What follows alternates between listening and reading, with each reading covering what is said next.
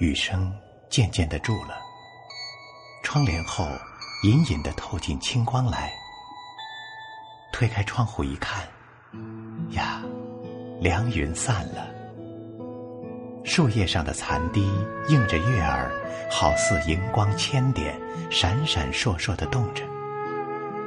真没想到，苦雨孤灯之后，会有这么一幅清美的图画。凭窗站了一会儿，微微的觉得凉意侵人。转过身来，忽然眼花缭乱，屋子里别的东西都隐在光云里，一片幽灰，只尽着墙上画中的安琪儿。这白衣的安琪儿抱着花儿，扬着翅儿，向着我微微的笑。这笑容。仿佛在哪儿看见过似的。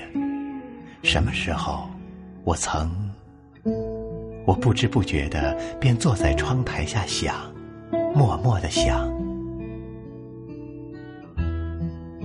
岩壁的心幕慢慢的拉开了，涌出五年前的一个印象：一条很长的古道，驴脚下的泥兀自滑滑的。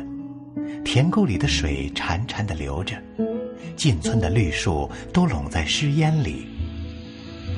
宫儿似的新月挂在树梢，一边走着，似乎道旁有一个孩子，抱着一堆灿白的东西。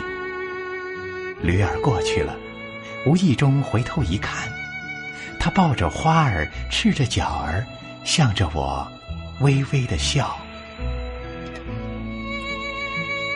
这笑容，又仿佛是哪儿看见过似的。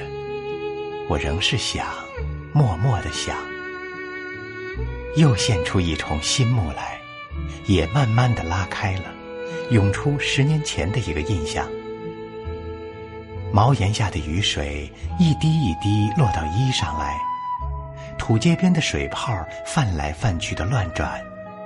门前的麦垄和葡萄架子都着着新黄嫩绿的，非常鲜丽。一会儿，好不容易雨停了，连忙走下坡去。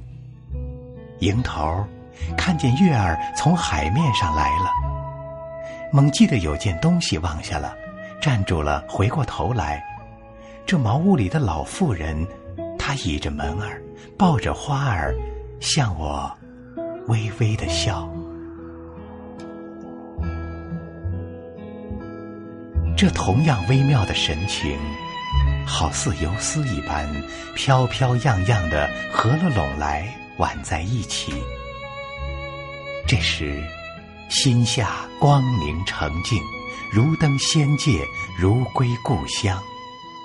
眼前浮现的三个笑容，一时融化在爱的调和里，看不分明了。